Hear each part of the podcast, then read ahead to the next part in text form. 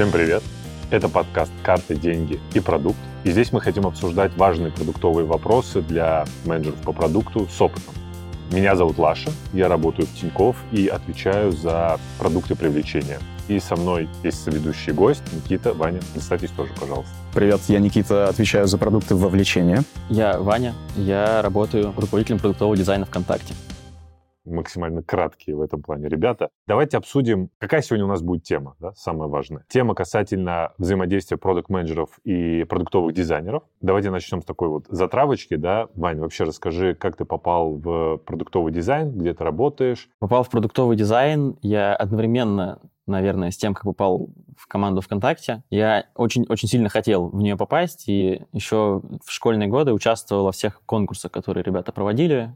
Специальный паблик, ВК Дизайнерс, где можно предлагать свои концепты, участвовать в конкурсах. И я как-то так заобщался с ребятами, которые активно в них участвовали, и они уже были опытными дизайнерами, а я, ну, просто школьник, который смотрел на них и думал, что вот, вот этим хочу заниматься. Предлагал какие-то работы, выигрывал призы, технику, но по возрасту и по неопытности еще не брали меня в команду. В общем, я участвовал в конкурсах, и глядя на свои работы и работы других ребят, стал куда-то двигаться в сторону улучшения своего качества, и понемногу стали приходить фриланс-заказчики. Потом пара дизайн-студий, одна из них наиболее приближенная к ВКонтакте, подрядчик ВКонтакте, когда меня позвала, я уже примерно понял, что тот путь, который я себе наметил еще в классе в девятом, он наконец-то в жизни воплощается. А можно вопрос? У тебя папа, дядя, кто-нибудь работает в ВК? Нет, нет, вообще. На всякий случай. Окей, тогда, да, можно чуть-чуть будет сократить и про то, как ты вот стал именно рулить дизайном. Не просто будет сократить, потому что это в течение пяти лет все происходило. Когда я пришел, я был middle дизайнером и по всем ступенькам грейдов прошелся. Наверное, полтора или два года я дизайнеру руковожу. Получилось так, что после одной из стажировок мы взяли дизайнера в штат, нужно было ей выдать ментора, выдали меня, и как-то у нас так хорошо получилось наладить работу. Я позднее уже проанализировал, что здесь, наверное, ключ был в том, что я довольно эмпатичный человек, и у нас получилось просто отношения наладить, и поэтому опыт хорошо получилось передать. Но так мало-помалу накопилось вместо одного дизайнера, сейчас уже 14. Это все за год-полтора, да, ты сказал? А, нет, год-полтора ты именно занимаешь эту позицию? В 2020 году я впервые кого-то менторил, и сейчас уже последние год-полтора я руководитель прям конкретно. То есть к тебе приходят ребята, записываются на менторинг, и в итоге твоими подчиненными становятся? А, ну, раньше так Такая было. Такая воронка интересная. Раньше было примерно так, да. Окей, слушайте, давайте начнем с такой темы. Интересно вообще проговорить про границу между продуктом и продуктовым дизайнером, и есть ли она вообще? Вот как ты считаешь, Вань? Мне кажется, что чем более опытный дизайнер и чем более открытый к предложениям от команды продукт, тем эта граница более тонкая. Если продукт хочет выстраивать какие-то авторитарные отношения, либо если там дизайнеры в команде этого конкретного продукта сами еще на уровне там June, June Plus, то граница очень явная, и это скорее отношение заказчика и исполнителя. Но с опытными дизайнерами классными продуктами, всегда получается какое-то соавторство. А вы нанимаете джун-дизайнеров в целом? Нанимаем в одну из моих команд, у меня несколько команд, такая непростая структура, но в одной из команд у нас прям конкретно фокус, что мы стабильно по одному джуну в год, в полгода берем специально. И потом их взращиваете, собственно, в медлов сеньоров. Да. Класс. А потом мы их стараемся схантить. В какой-то момент э, я обсуждал там со своим текущим руководителем одного из дизайнеров, у нас там есть классный лид дизайна. Какая ситуация была? Был продукт, для которого мы формировали, собственно, вообще видение, миссию, цель, вот самое начало этапа, там, куда он, собственно, должен пойти там, в ближайшие три года. И на самом деле там 80% работы по формированию сделал дизайнер. И мы сели такие и э, с моим руководителем обсуждаем, что а почему, э, зачем нам вообще какие-то продукты, если вот у нас есть дизайнер, я сейчас покажу ему, как пользоваться Jira, объясню ему, что такое там релиз, и вот тебе готовый продукт, который там за все шарит, и за Discovery, и за Delivery будет шарить. Поэтому, в моем понимании, чем выше грейд дизайнера, тем грань реально сильно размывается. Да. То есть, если мы берем именно какую-то Discovery часть, мы сейчас не обсуждаем там технических продуктов, мое мнение, что да, где-то наверху грань уже размыта. Ну да, я тоже тут, наверное, соглашусь. Возможно, вообще там в какой-то момент грань должна быть, если это команда, да, получается, каждый может заходить на сторону там каждой компетенции, особенно если он в этом имеет какую-то там понятное дело, ты не можешь быть экспертом, да, но какую-то значимую экспертизу. Вот, поэтому, наверное, да, либо она должна быть тонкая, либо она ее вообще быть не должна. Но действительно вот это замечание, что зависит еще от опыта. Если у них примерно равный опыт, тогда, наверное, грани нет. Если опыт сильно выше, вот, например, ты говоришь, джуна вы нанимаете, да, там какой-нибудь сеньор, понятное дело, что джун должен быть все-таки больше дуэром в этом плане. Окей. Знаете, что хочу обсудить? Вот э, в дизайне есть одна очень большая, может, там не проблема, а сложность. Все люди эксперты в дизайне. Или так думают. Да, или так думают. Интересно, как вы с этим работаете и вообще является ли для вас это проблемой? Наверное, эта проблема является, потому что отсюда может вырасти то, что продакты или еще какие-то люди, которые приходят с задачами, они могут приходить в формате «я тут уже примерно нарисовал, тебе осталось там чисто по дизайн-системе оформить и там дизайн-ревью сделать». Потому что ну, продакт считает, что работа дизайнера — это кнопки поставить в правильном порядке, и сразу приносит свое... Не все продакты, но бывает Дисклеймер, такое. да, хороший, Да. не все продакты. И- Изредка такое бывает.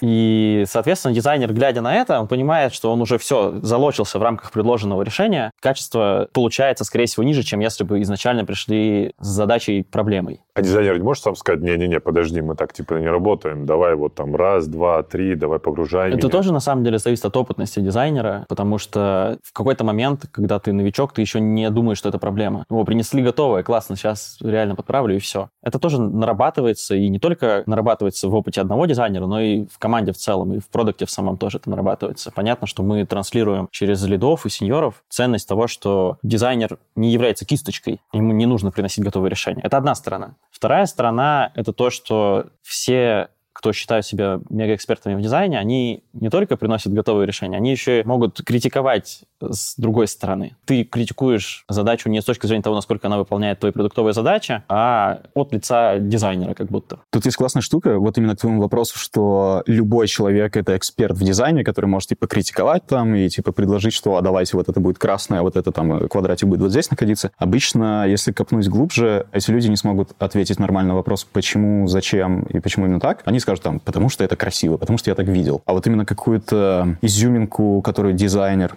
тащит в этом интерфейсе там, или дизайне, то есть какую эмоцию клиент должен сказать, вот это обычно понимает там уже какой-то опытный дизайнер, ну никак не человек, который просто говорит, что, блин, команда там черно-синий, давайте белый-золотой, там вот это все делать. Ну вот как раз, да, я хотел еще такой момент уточнить. Вообще, как часто бывает, что к тебе приходят и говорят, или там к твоим ребятам, что этот дизайн говно, и вообще что с этим делать? То есть надо что-то делать с дизайнером, надо что-то делать с продуктом. Вот как в этой ситуации вообще действовать? Надо что-то делать с дизайнером, а именно научить его не обращать внимания на такие комментарии и просто отсеивать их и стараться перевести тему в какое-то более практическое русло. То есть, ну, если кто-то, наверное, не говорит, но думает, что дизайн говно, у него какая-то должна быть причина, почему он так думает. Тут действительно стоит просто поспрашивать, почему конкретно, и даже может не быть какого-то прямого ответа, но постараться, опять же, наверное, для более опытных дизайнеров докопаться самому, какая цель была у этой задачи и в чем состоит KPI, и уже самому пытаться оценить, насколько предложенное дизайнером решение ему соответствует, а если не соответствует, то почему. И переводить разговор в плоскость из субъективной в объективную. Если продукт хочет говорить на языке дизайнера, надо сыграть на опережение и попытаться поговорить на языке продукта. Очень интересно. А Если это можно конкретизировать, я понимаю, что это, возможно, такие просто формулировки, которые на уровне там эмоций. Если конкретизировать, что такое язык продукта, что такое язык дизайнера, вот в твоем понимании? Язык дизайнера — это все утрировано достаточно, потому что дизайнер, он все равно не думает только о дизайн-системе, о консистентности визуальной и о том, чтобы красиво было, наверное, о последнем особенно.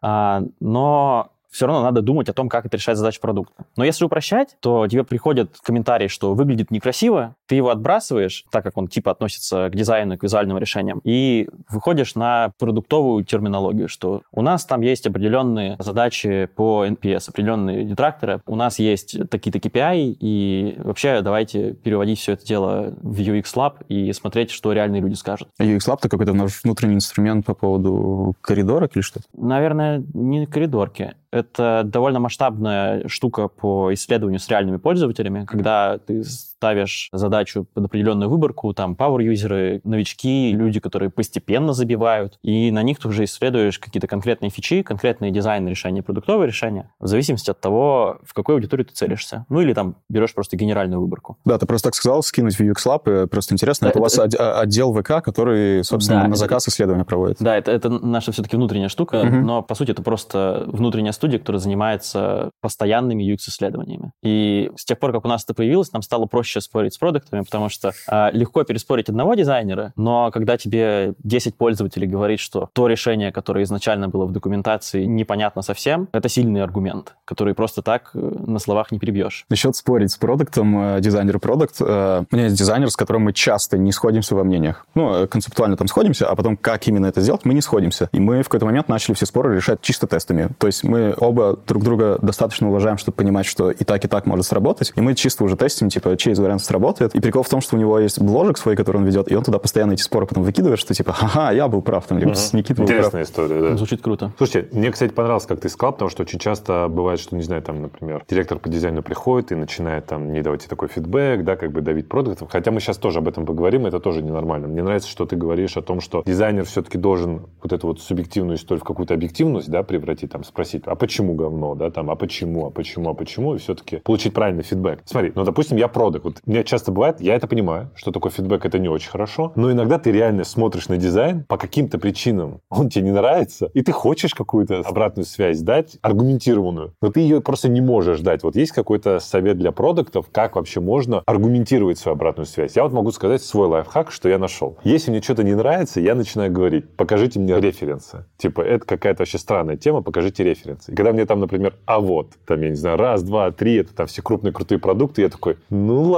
типа, в этом сражении победили ты, вы. Ты прогибаешься в итоге? Ну, то есть для меня это аргументация. То есть я нашел как бы способ, как э, не говорить, вот это какое-то говно, да, типа, я начинаю челленджи, типа, а где еще было так, а почему? И когда я слышу какую-то адекватную аргументацию, для меня это ну, условно, знак того, что, видимо, я был неправ. Это чисто моя субъективная история. Но, возможно, можно еще что-то делать. Ну, на самом деле, заходить через референсы норм, но здесь все равно немножко попахивает тем, что просто давайте спишем у Apple и у Инстаграма, а этого не хочется делать. И особенно не хочется, чтобы изначально просили у них списать фичу или дизайн решения. По поводу того, как можно улучшить качество обратной связи, мне кажется, здесь тоже можно сходить через вопросы. То есть ты видишь, что тебе что-то не нравится, и ты реально начинаешь расспрашивать, какая была гипотеза, почему так принималось решение, что почему дизайнер думает, что для достижения этой конкретной цели вот это решение подойдет лучше, чем какое-то еще альтернативное. Плюс можно попросить показать отброшенные варианты. У дизайнера они всегда есть. Они там, может быть, штуки 3 отрисовано, еще штук 10 в голове. Просто собраться, посмотреть то, что было выброшено из отрисованного и почему,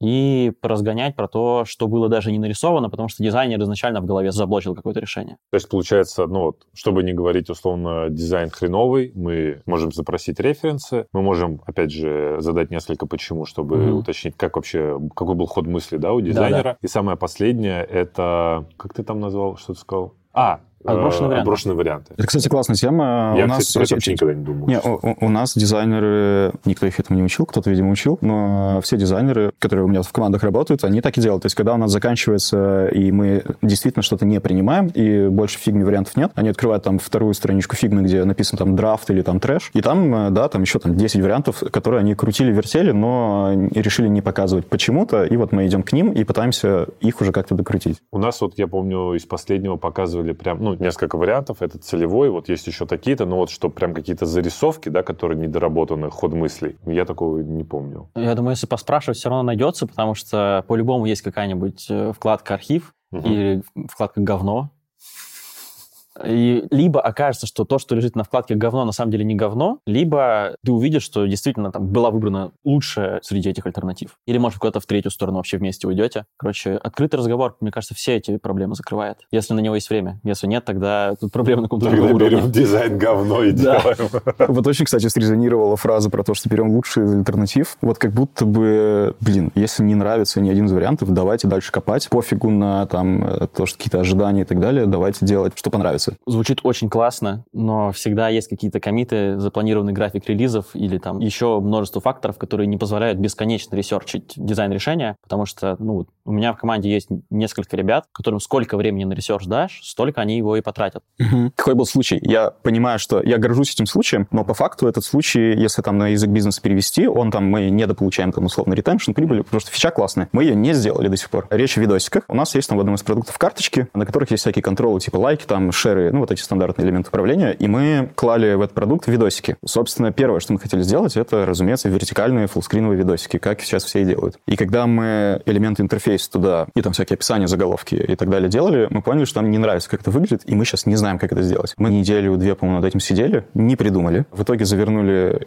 этот проект, сделали горизонтальные видосики, которые супер простые. У тебя там типа надписи сверху, контролы внизу и горизонтальный видосик. А вертикальных видосов до сих пор нет, э, потому что мы не нашли решения, в которых бы все влюбились. Я этой штукой горжусь, то, что мы, собственно, не гонимся за вот этими всякими какие-то комиты, ожидания и так далее. Зато мы выпускаем только то, что прямо... Но у вас же все равно есть какие-то ключевые релизы, которые супер важны для бизнеса, и там нет, нет опции не выпустить их. Да, в таких случаях мы обычно пытаемся вырезать все, что нам не нравится, и потом об этом подумать. Ну да, наверное, ты все-таки прав, что иногда ты идешь на какие-то компромиссы, но потом стараешься их быстренько угу. переделать. Еще меня тут натолкнуло на мысль по поводу решения, в которое бы все влюбились. Если время позволяет, то очень классно работает. У нас было в паре продуктов такое, что команда продуктовая говорила дизайнеру, что хочется что-то супер альтернативное, собери ребят из других продуктов, сядьте там пару часов побрейнштормите, угу. пусть каждый нарисует безумные концепты, и там условно, когда задача стоит по историям, и ты привлекаешь дизайнера из музыки, угу. который вообще не в контексте, он может принести какой-то неожиданный алмаз. А может нет, но это довольно дешево, иногда это стоит того. У нас, кстати, есть подобная история в Тинькофф. У нас есть дизайн криты. Я сейчас не помню, по-моему, они раз в неделю проводятся, и туда как раз дизайнеры приносят свои прототипы, и другие дизайнеры их челленджат, что-то обсуждают, подсказывают и так далее. Там можно как и готовые, собственно, показывать, и обсуждать какие-то штуки. И даже перед тем, как мне как продакту несется прототип, он обязательно прогоняется через вот этот э, crit, как он называется. У нас есть такая же штука, называется у нас дизайн-ревью, когда огромное количество дизайнеров показывают все, что они делали за неделю. Угу. Супер полезно, но бывает, что ребята ребята настолько себя чувствуют привязанными к тем срокам, которые им предоставила команда, что они уже начинают яростно защищать свое решение, и тут приходится как-то тормозить, типа, ребята, подождите, мы вам вообще-то хотим помочь, мы хотим сделать продукт наш общий лучше. Типа, что вы тут зажались? Мне кажется, если говорить про сроки, здесь важный момент, все-таки отрисовка — это тоже момент discovery, да, и что важно в моменте discovery, да, чем больше ты его проводишь, чем качественнее, да, тем, скажем так, ниже риск неуспеха. Он все равно будет достаточно большой, да, но как бы мы снижаем риск. Мы можем год проводить discovery,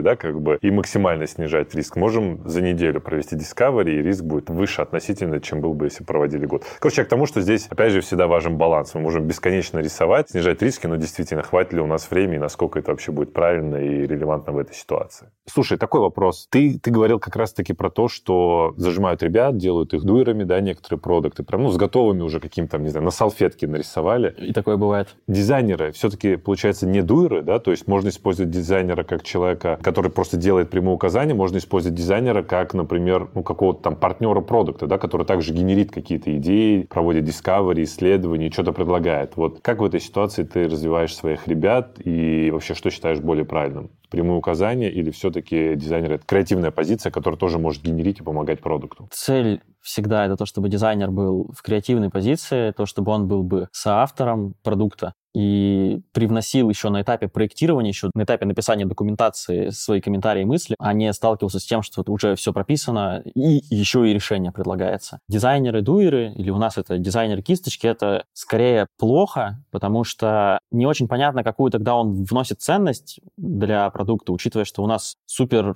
широкая прокачанная дизайн-система. Если так уж доводить до абсурда, могли бы продуктов обучить, как собирать в фигме свои продукты. Не хотелось бы, конечно, сейчас услышат. А... Останьтесь останетесь без работы? Ну, да вроде нет. Наверное, такое не произойдет. Если нейросети вместе с продуктами, так это вообще будет. Мы в команде и вплоть там до уровня SEO все проговорили то, что нам не нужны дизайнеры-кисточки, мы их не нанимаем, мы и тех ребят, которых взяли на уровне джунов, которых еще, в принципе, недостаточно опыта, чтобы не быть кисточкой, мы всегда учим тому, что как минимум всегда гарантирована свобода в визуальных решениях, свобода в том, как ты решаешь поставленную задачу. И в идеальной команде у дизайнеров всегда есть вовлечение на этапе планирования, на этапе продумывания задачи. В принципе, наверное, у нас все команды к этому близки. Бывают случаи, когда, опять же, все там очень горит, нужно за несколько часов условно придумать какую-то заплатку, ход фикс, тогда просто ты на какое-то время становишься кисточкой, а потом в следующем релизе переделаете. Слушай, а если, как ты приземлиться на какой-то фреймворк, например, там условный Double Diamond взять, то у тебя там есть э, какой-то продукт. Что такое Double Diamond? Это два таких ромбика, в котором в каждом сначала конвергенция, а потом дивергенция. Вот. Что такое конвергенция да, и дивергенция? Это, это расширение и сужение. Собственно, очень все просто и понятно. Тут можно э, говорить, что сначала ты или проблемы расширяешь, или какое-то глобальное решение для одной из проблем. Давай, допустим, у нас есть какая-то проблема клиента, мы там глобально думаем, как ее решить, и вот идет брейншторм, который генерит там кучу решений глобальных. Потом мы, собственно, сужаемся, оставляя одно решение. Затем мы снова расширяемся, когда мы думаем, как интерфейсно в дизайне решить эту проблему. Тоже расширяемся и потом сужаемся до одного. И тут, и там, и там, и тут, и там может участвовать, по идее, и продакт, и продакт-дизайнер. Вот в твоем понимании, где должен начать дизайнер вообще участвовать? Где продакт должен закончить участвовать? Я думаю, что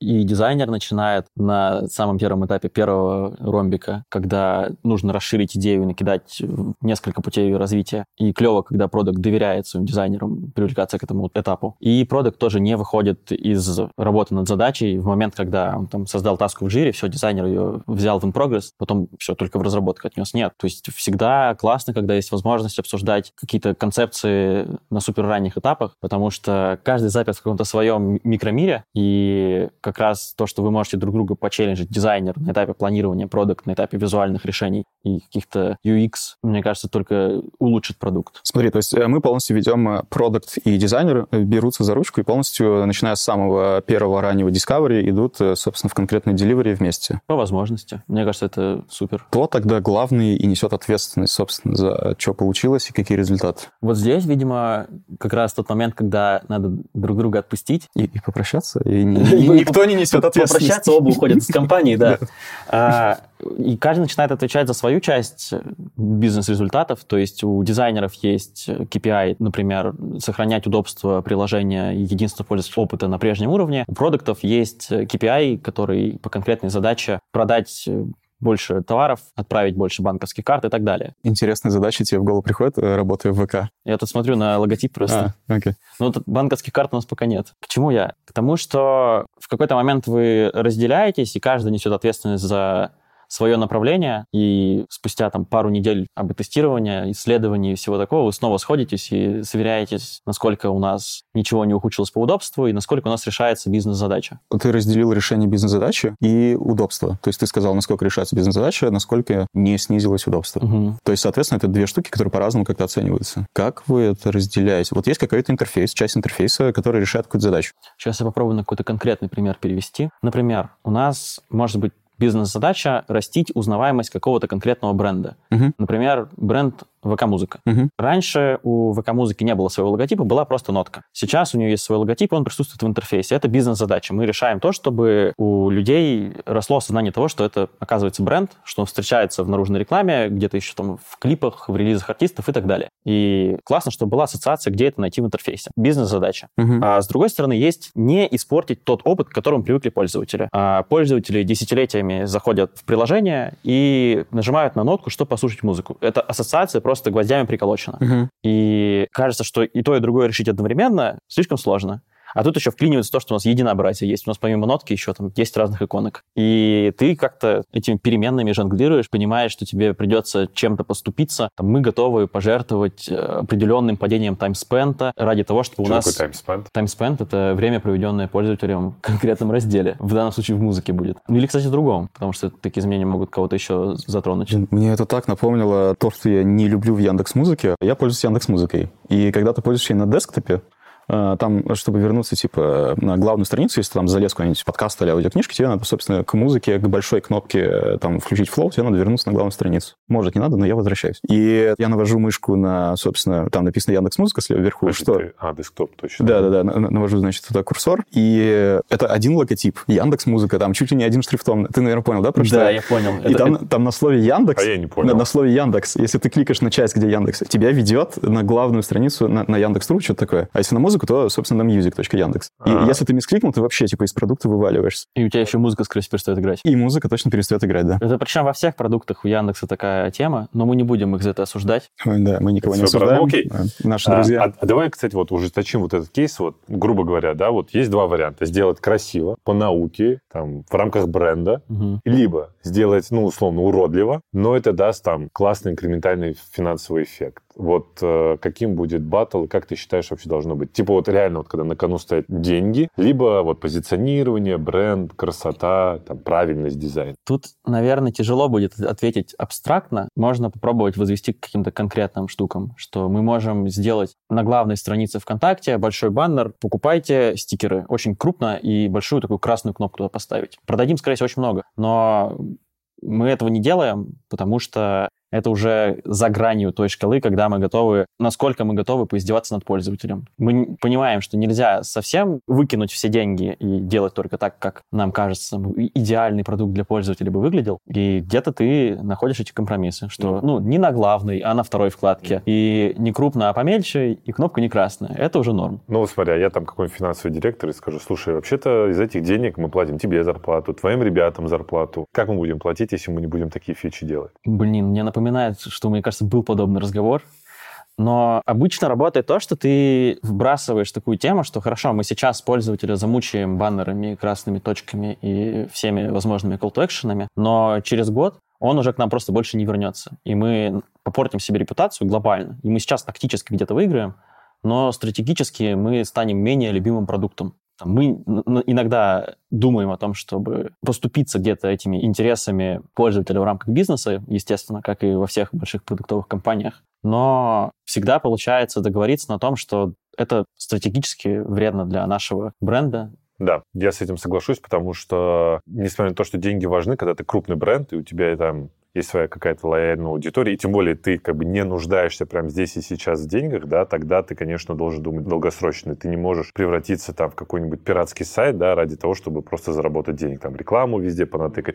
Меня, кстати, поэтому очень часто бесит, там, не буду называть продукт, но есть крупные, классные продукты, когда вот это вот у них реклама, ты такой всегда думаешь, я понимаю, это приносит деньги, да, но, блин, вы же крупная компания, да, крутая кажется, что можно было бы порезать эти деньги. Хотя, возможно, это приносит столько денег, что их нельзя порезать. Вот поэтому, да, тут я скорее на твоей стороне, но опять же, тут надо смотреть, есть ли нам что завтра поесть, если есть, то можно потерпеть. Мы не добили вопрос, и мне очень хочется о нем еще чуть-чуть поговорить. Продукт и дизайнер, если они в связке работают, оба за один процесс, ответственно и так далее. Я очень люблю кросс-командное взаимодействие, не боюсь меня неправильно, типа брейнштормы, все наравне, бирюза, клево. Но по факту часто так не работает, и должен быть всегда один человек, который, собственно, решение примет, э, потому что часто конфликтующие мнения, и типа у тех классные доводы, у этих классные доводы, и чем там месяц обсуждать, надо, чтобы кто-то просто принял решение и поскакали. Вот кто, в твоем понимании, должен быть финальным принятием решением? Дизайнер, сейчас придумаю какой-нибудь аргумент, потому что он субъективно, у него вкус лучше, пользователям лучше зайдет, или продукт, который, не знаю, насмотренность на разных продуктах, что-нибудь такое. Наверное, из практики последнее слово за продуктом, но... Кстати, устраивает? Я сейчас раскрою. Не потому, что у него написано в трудовой книжке там руководитель продукта, а потому что он должен выслушать аргументы и принять объективное решение, исходя из того, что ему послушали, а не просто сразу «я тут главный, все остальные разойдитесь». Ну, и... вот я тут тоже, да. А. Ну, типа какой-то демократический процесс, но руководитель продукта, он руководитель продукта. То есть ответственность оставляем на продукте. Все-таки дизайнер, ну, если нарисовал говно, то ну, Потом продукт приходит ко мне и выясняет, почему. Ну да, да. Не, да. Слушайте, ну там же на самом деле коммуницирует не только там, не знаю, продукт и дизайнер, да, там, скорее всего, увлекается аналитика, да. разработка. То есть, ну, как бы вся команда должна видеть, что как бы решение объективное. Вот, и там, если продукт грамотный, я согласен, что, по идее, за ним последнее слово, если что, по шапке должен получать он в первую очередь. Кстати, за любое решение, которое бы он не принял, которое я, он выбрал. Я, я, я вообще считаю, что э, основная там, одна из основных частей работы продукта, это если делать что-то классно, чтобы команда, чтобы вся команда почувствовала, что команда сделала классно, и каждый член команды сделал классно. Но если что-то пошло не так, где-то косячок или просто неоправданное ожидание, то команда не должна получить негатива. Весь негатив он на себя... Да, да, это, это типа... С руководителем команды дизайна та же самая история. Вот. Ну и, соответственно, да, получается, ты должен аргументировать команде. Соответственно, если ты этого не будешь делать, и команда, ну, вся команда будет видеть, что какие-то решения обоснованы, ну, наверное, продукт долго не продержится. Вот. Поэтому здесь в этом плане я соглашусь. Плюс, не знаю, как в других компаниях, я работал только в компании ВКонтакте. А сколько лет ты там работаешь? Пять с половиной, чуть меньше, чем пять с половиной лет. А ты, э, ты прошел от джуна до э, лида или хеда за пять лет, правильно? Или да. ты не джуном пришел? Э, я пришел, ну, видимо, медлом. Я первые три месяца числился джуном в качестве испытательного срока, но по его итогам просто переоценили грейд и оформили как медла. А это какой-то стандартный карьерный трек или тебе вот с этим менторингом, который ты вначале говорил, повезло? Или у вас там все дизайнеры вот так за пять лет ходами становятся? Ну, тогда было бы очень много ходов. Ну, те, те кто не уволится. А, ну, у вас и компания большая. Это один из вариантов. Ты можешь стать руководителем или ведущим дизайнером в каком-то там конкретном направлении. Там есть руководитель побольше, руководитель поменьше. Либо ты можешь уйти, как вариант, в продукты. Кстати, было бы это тоже классно обсудить. В разработчики или еще куда-то. В другую компанию, например. Тоже такое случается. Это жизнь. А то есть он, он намекает, ты кто, понял, да? Кто... Если мы заметочку там сделали. А, при этом есть ребята, которые выбирают, что они не хотят заниматься каким-то people management, постоянно тратить время на звонках, они хотят открыть фигму и сделать просто офигенный дизайн. И они там доходят у нас до грейда ведущий дизайнер, но не в смысле ведущий как руководитель или помощник руководителя, а как просто высочайшего класса специалист.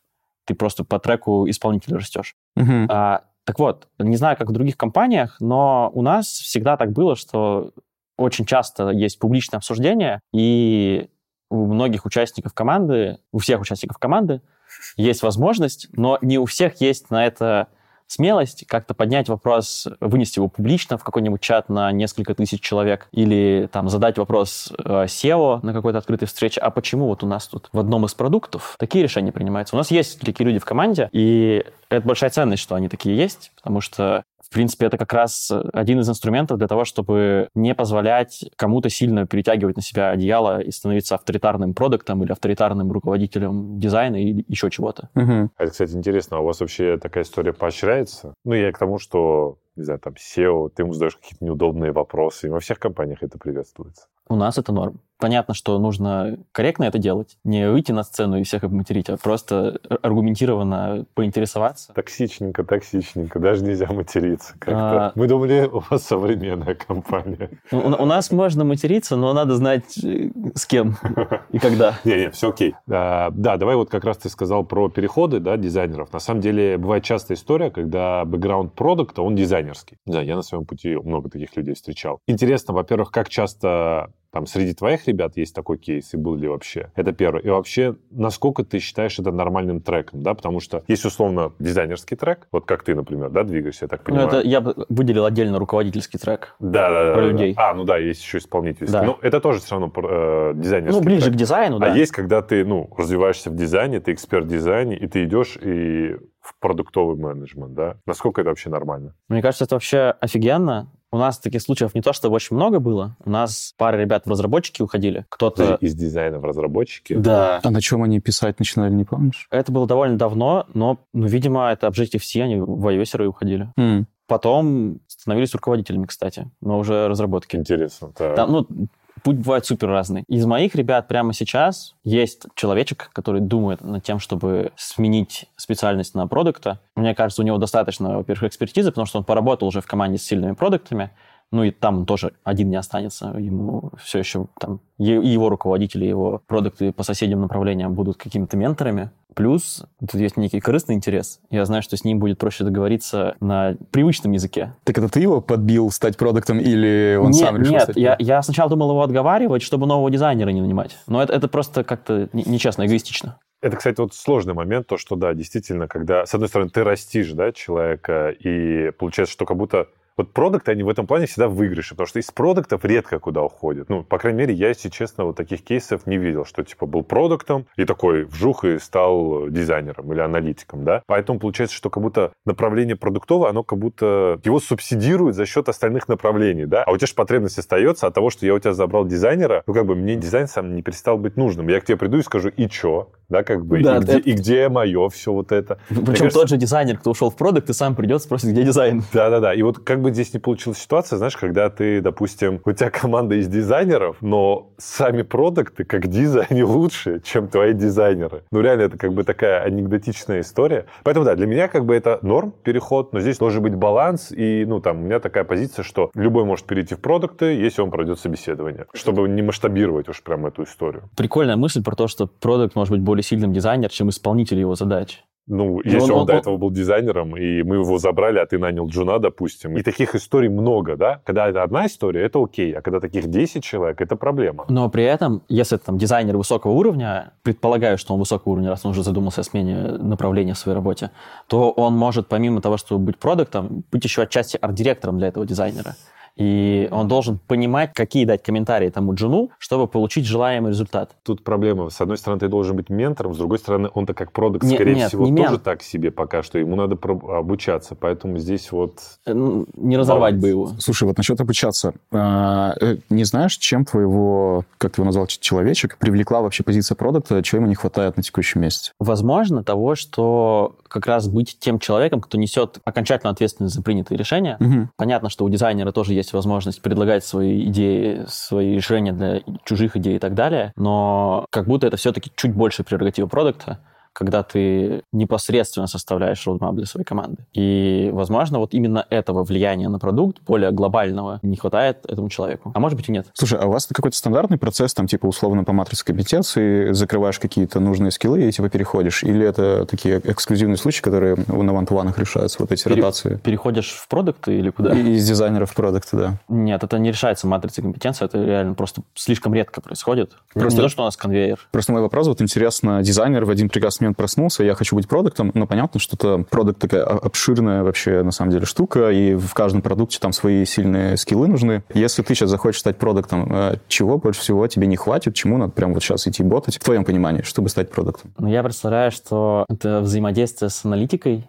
Понятно, что у нас есть выделенные аналитики, но с ними тоже надо уметь разговаривать, находить какие-то термины, которые вы оба знаете. Я думаю, что мне, я бы сейчас в этом плавал. Не знаю, какое-нибудь вычисление конкретных KPI для своего продукта. Ну, то есть целеполагание вот в эту сторону, да? Наверное, да. Потому что сейчас, так как я, ну, по сути, я работаю в функциональной команде, и целеполагание, оно несколько на другом уровне решается. И сейчас у меня просто нет опыта, и мне бы, не знаю, пришлось бы курсы проходить. Да, смотри, часто бывает, что на позиции CPO, да, директора по продукту, находится дизайнер. Ну, не часто такое бывает. Вот у нас, кстати, была такая история. Вообще интересно услышать твое мнение. Как ты считаешь вообще, насколько это нормально и окей? И вот я потом расскажу свое мнение, как я считаю. Мне кажется, я тут соглашусь с тобой, что если человек способен пройти собеседование на такую позицию, или как нанимать CPO, там, видимо, mm-hmm. что-то посложнее, то это норм. Плюс, опять же, мне бы, наверное, как руководителю команды дизайна было бы проще работать с таким CPO, потому что мы бы нашли общий язык очень легко. А с другой, это может быть, могут быть свои минусы, потому что у него может изначально фокус быть смещенным, как раз вот про тот компромисс, который мы рассуждали, между целями бизнеса и удобством пользователя и при- привычными UX-паттернами, он будет выбирать больше больше привычные паттерны. Это неплохо само по себе, это зависит от того, на каком этапе развития компания находится. Короче, у меня есть гипотеза. Вот мне кажется, мы с тобой можем на эту тему подискутировать. Классный лайфхак для дизайнеров, которые хотят стать директорами по продукту. Мне кажется, это очень возможно, когда продукт не очень большой, и то есть ты как бы становишься очень важным элементом, да, в компании, ну, как дизайнер, ты там все знаешь, и, в принципе, это супер близко к продукту, и продукт потихоньку-потихоньку растет, а как бы твои компетенции, они, ну, как бы, обычно же, когда компания небольшая, там нет вот этих узконаправленных э, специальностей, да, и ты как бы и дизайнер, и чуть-чуть продукт, и там маркетолог, потому что что-то там знаешь, как это делать. И вот твои компетенции растут-растут, и потом проходит какое-то время, а компания уже там не 50 человек, да, допустим, а 500 человек. И получается, что ты как бы, твои компетенции может быть там, не знаю, не настолько глубокие, ты все-таки больше как дизайнер, но твой опыт, твои знания, они уже настолько глубокие, что, в принципе, ни один продукт, да, как бы не может тебя заменить. Это, кстати, я не знаю правильный ответ на вопрос, это как бы какое-то рассуждение. Вот мне кажется, вот в таких кейсах достаточно нормально. И часто бывает, что не обязательно, кстати, это дизайнер, это может быть аналитик или еще там маркетолог, ну, разработчик, да. Они становятся как CPO. Я, я бы тут, да, ты предложил подискутировать, я бы подискутировал. В маленьких командах 10-50, ну, насчет 50 не знаю, но, скорее всего, тоже. Я особо не вижу вообще смысла в продуктах, если честно, как в сущностях, потому что какие-то решения видения может все еще транслировать SEO. Если SEO занят разговорами с инвесторами, значит, там, не знаю, SEO какой-нибудь, и продукт как сущность не нужна, но точно нужен не дизайнер, а какой-то аналитик. Это может быть продукт, может быть просто там CDO или аналитик. Потому что когда ты растешь, масштабируешься, чтобы тебе продолжать это делать эффективно, у тебя вслед за компанией точно должна расти аналитика. И типа куда тебе на ранних стадиях пивотить, э, лучше, проще всего понять как раз за счет дата-дривенности, которую надо выстроить. Дизайнер, сорян, но не сможет это сделать. Поэтому нужен ли продукт с уклоном в аналитику, либо, собственно, CDO без продукта. Я думаю, что я соглашусь с этим. А я бы сказал, что принципиально, чтобы не занимать вашу позицию, да, как-то, я бы сказал, что это абсолютно норма. Если, например, будет какой-нибудь CPO, у которого, допустим, сильные, давайте так даже, экстремальный вариант, у него сильные дизайнерские скиллы, допустим, средние продуктовые скиллы и, допустим, низкие аналитические скиллы. Он как менеджер просто по факту уже в команде нужны компетенции. Ну, он, например, там вот эти компетенции закрывает. Соответственно, если он грамотный чувак, он просто нанимает себе сильного продукта, сильного аналитика в команду, и он эти свои слабые компетенции перекрыл. И как бы нормально. Почему нет?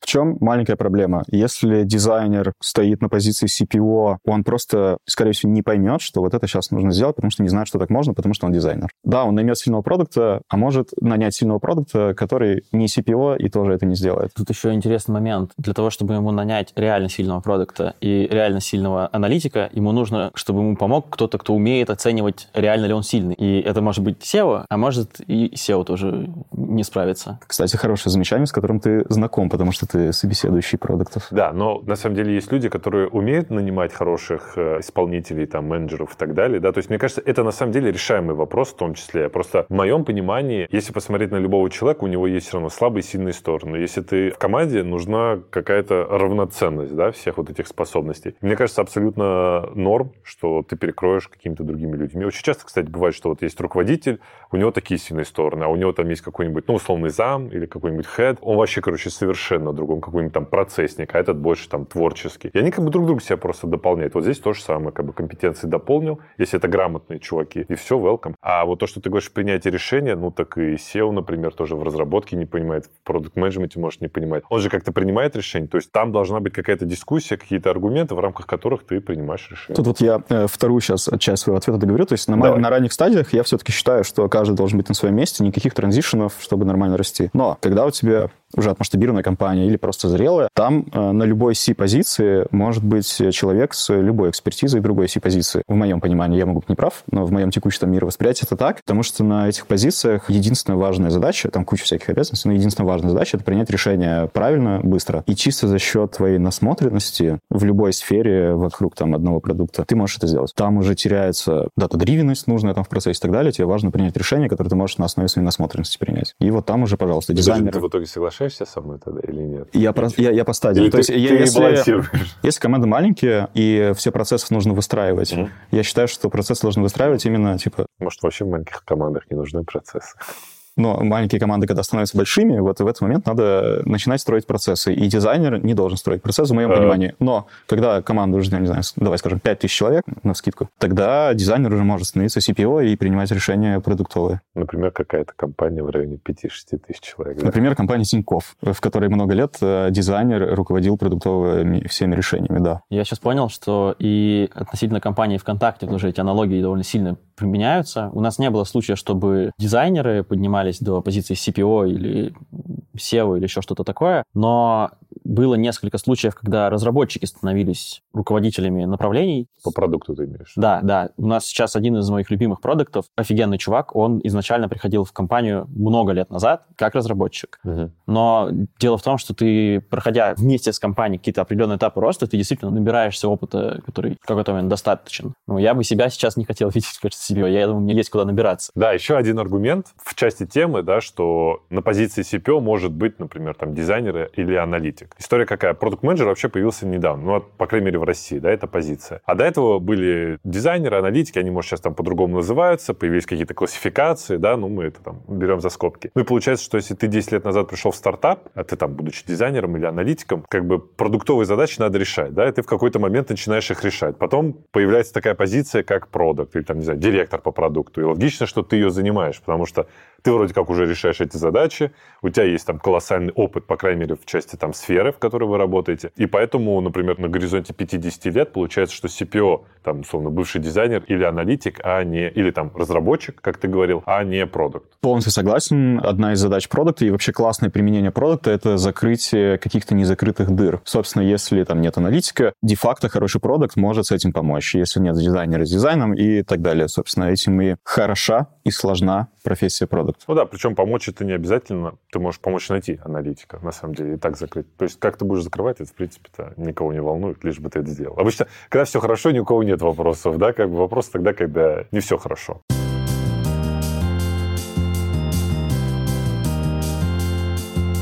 Ну что, мне кажется, мы все обсудили. На самом деле, темы были интересные. А в продукт менеджменте мне кажется, всегда есть один ответ. Какой бы ты вопрос ни задал, все время все зависит от контекста, ситуации и вообще какие у тебя цели. Поэтому я надеюсь, что мы как-то зрителям помогли. Думаю, что можно прощаться. Обязательно хочу рассказать, что у нас будет продуктовый подход к этому подкасту. То есть э, мы создали чат, где можно будет подписаться, и мы будем скидывать метрики, аналитику, всю наше видение и развитие исследования, которое мы будем проводить для этого подкаста. В общем, мы хотим развивать этот подкаст продуктовыми методами, поэтому обязательно подписывайтесь. Ну и что, я хочу вас поблагодарить. Спасибо, что приехал. Спасибо, что позвали. Приятно было познакомиться, и мне кажется, мы супер классно пообщались. Ну и до встречи.